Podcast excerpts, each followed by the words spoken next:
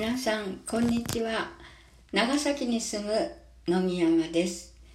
今日は天国は本当にあるというおはことでお話しします。私は若い時生きてるのが嫌になり自ら命を絶とうとし来る薬を飲みました。その時はまだイエス・キリストを信じていない時でした。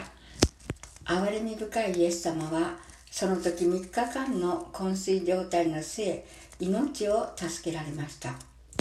十数年経ちイエス・キリストの十字架を知りました。私の罪を許し天国への道を開いてくださったことを知りました。自分の罪を悔い改めイエス・キリストを救い主として受け入れた時から私の中にものすごい平安と喜びがあふれました。一人ではない主が共におられる。罪許されて生かされている。そして次の御言葉が与えられた時天国へ入れる確信が与えられたのです。あなた方は心を騒がしてはなりません。神を信じまた私を信じなさい。私の父の家には住まいがたくさんあります。もしなかったらあなた方に言っておいたでしょう。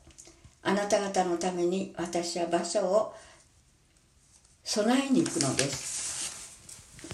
私が行ってあなた方に場所を備えたらまた来てあなた方を私のもとに迎えます。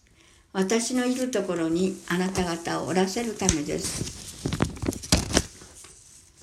ヨハネの福音書14章1節から3節。イエス様が備えられた場所。